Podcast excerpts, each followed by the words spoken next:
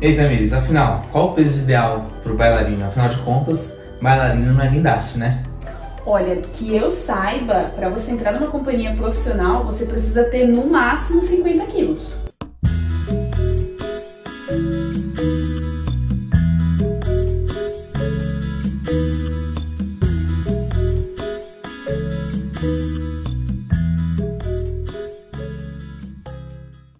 E aí, meu povo, sejam muito bem-vindos ao meu canal.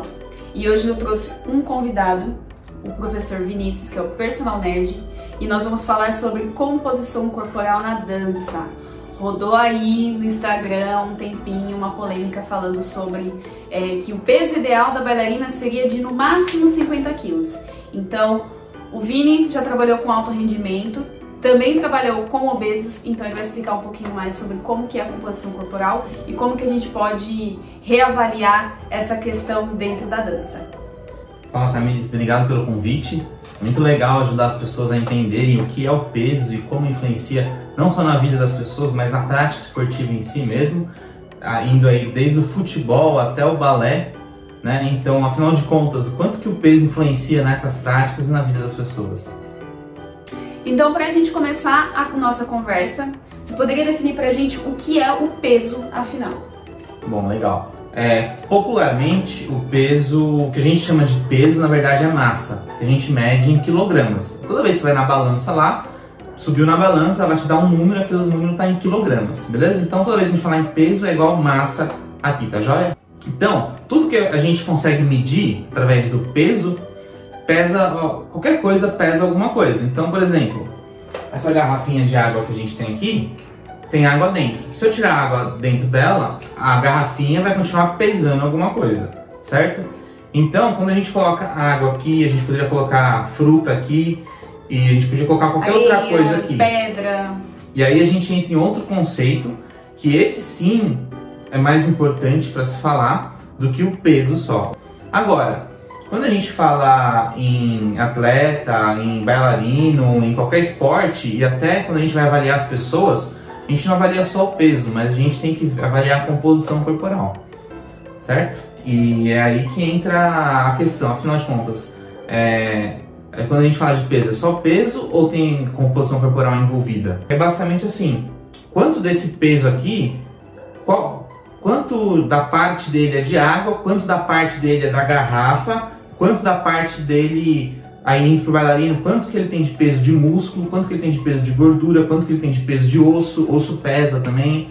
Assim, aí sim a gente chega no ideal, que é falar de composição corporal e não só do peso, certo? Então, assim, quando a gente fala de composição corporal em relação à polêmica que acabou rolando lá sobre os 50 quilos de bailarino, isso é muito relativo.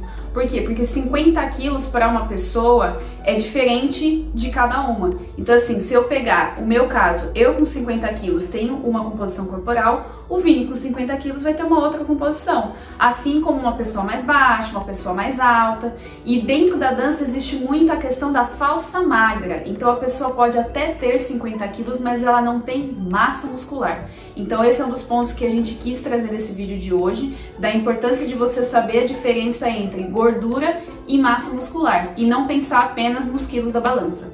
E afinal de contas, por que no balé fala-se tanto em peso? Né? Tudo basicamente parece que se resume a peso, né? Sendo que a gente tem mais outras coisas. Por que isso acontece? Isso acontece porque, assim, dentro da dança a gente trabalha muito com a parte estética. Então, no palco, quando você encontra pessoas que têm uma mesma simetria, uma mesma linguagem corporal, ou até mesmo uma forma corporal, aquilo fica esteticamente mais bonito. Só que ao longo dos anos, ao longo dos séculos, isso começou a ser instaurado de que quanto mais magro, mais esteticamente bonito você é no palco. Só que, pensando em performance, pensando no bailarino como atleta, a parte de magreza excessiva ela não contribui, porque a gente sabe que tem uma rotina de ensaios muito exaustiva, a gente sabe que a rotina de temporada também é muito grande, então fica um pouco relativo falar que o bailarino magro é o melhor bailarino, porque ele, muitas vezes ele pode ser um bailarino fraco. Então, esteticamente, isso já é uma coisa que vem sendo levada já há muitos anos. Então, o bailarino, para ser bonito, ele tem que ser magro, mas não é bem assim. E isso a gente precisa conversar muito, ainda mais aqui no Brasil, que a nossa estética corporal é completamente diferente dos bailarinos russos, por exemplo.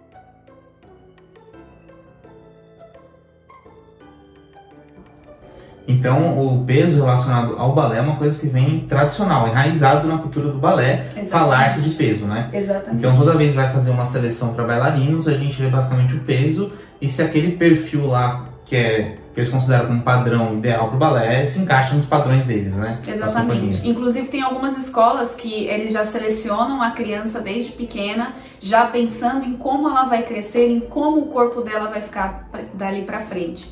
Isso é um pouco ruim também, porque isso acaba tirando oportunidade de novos talentos. Bom, e aí a gente entra num outro outra questão, que é falar o quanto que o peso influencia na no, no esporte esporte, no balé, qual a influência da técnica nisso, né? Normalmente quando a gente fala de peso, a gente não fala só de balé. Indo para o esporte, a gente tem alguma... É, as lutas, por exemplo, sempre falam-se em peso. Mas por que fala de peso nas lutas, né? Porque quando você vai pegar vários atletas, você tem que categorizar esse, esse pessoal. A gente chegou a um nível de categorização que só é possível categorizar essas pessoas através do peso.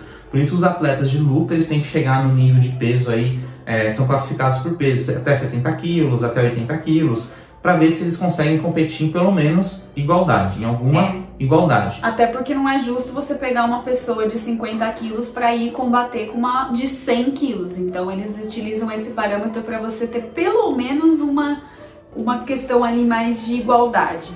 Agora, tem esporte que influencia? Muito provavelmente tem. E quando a gente fala de gordura, a gente pode ver a gordura tamanho da gordura, para um quilo de gordura é um negócio gigantesco. Já um quilo de músculo, quase o tamanho da minha mão fechada, assim, ó. Então, é, essa relação também impacta. Por quê? O músculo, apesar de pesar no corpo também, né? Assim como o osso, a água que você bebe, tudo pesa. O músculo ele tem uma função mecânica que é produzir energia. Ele que vai movimentar você ele movimenta o cara que corre 100 metros, ele que movimenta o jogador de futebol. Então, ele, apesar de pesar, ele tem uma função motora que é gerar energia, gerar um movimento. A gordura não, a gordura é que nem um tanque de gasolina. Ela fica armazenada. Se você pegar um avião, por exemplo, o avião, quanto mais tem um limite de carga no avião que você tem que colocar para ele decolar. Porque um excesso de carga que vem da, do, do combustível do avião pode não fazer com que ele decole bem. Então, assim, o peso, a gordura, que é o estoque energético para gerar um movimento nosso, ele, ele, ele pesa e ele não funciona para gerar energia na hora que você está fazendo a ação. E aí tem alguns esportes que sim impactam isso. Por exemplo, você correr, você está deslocando um corpo que não é seu lá, que não funciona para você se movimentar numa corrida de 100 metros. Só que no balé a gente tem, não são corridas que você tem que atingir do ponto A do ponto B só nesse sentido. São corridas, às vezes você faz local, às vezes você faz um movimento local, movimentos mais curtos. Então não necessariamente é seu peso da bailarina sobre bailarina que vai influenciar totalmente. É porque tem técnica de alavanca, controle de abdominal que você consegue levantar sem fazer muito esforço.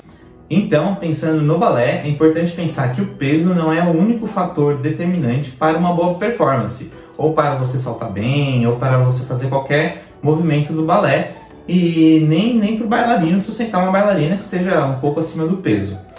É importante ressaltar que falar de obesidade, sim, é importante, porque a obesidade é uma doença, traz riscos à saúde, tem deformação óssea, mas a gente tem que saber falar, saber orientar. Né? Orientar pelo medo, às vezes afasta aquelas pessoas que realmente precisam tratar o peso, né? E a gente não consegue cuidar dessas pessoas.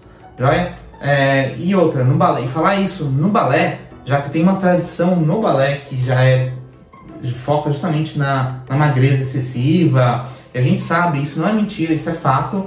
Existem muitas bailarinas com distúrbios psiconutricionais.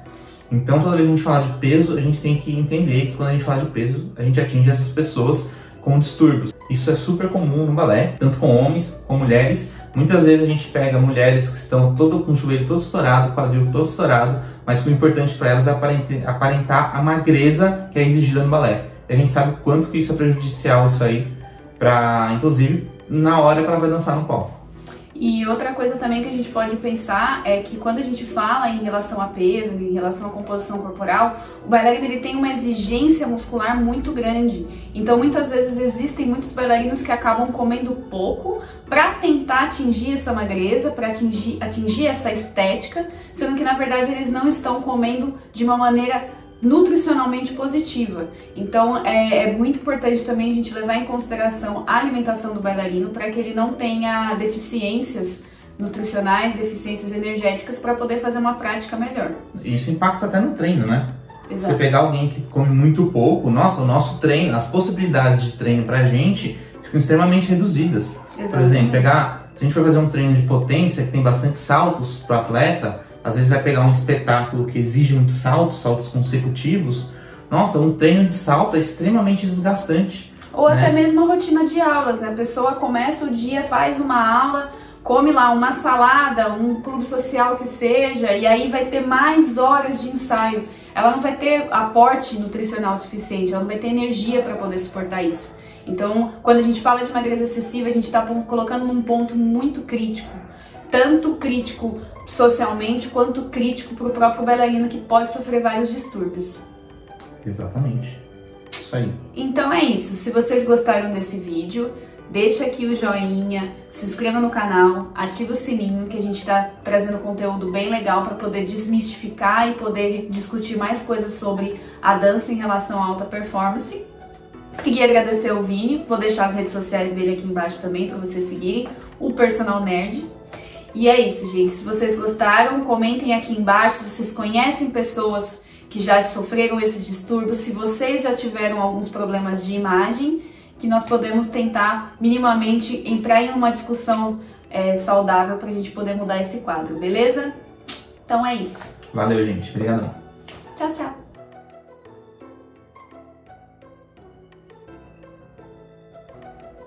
Ótimo.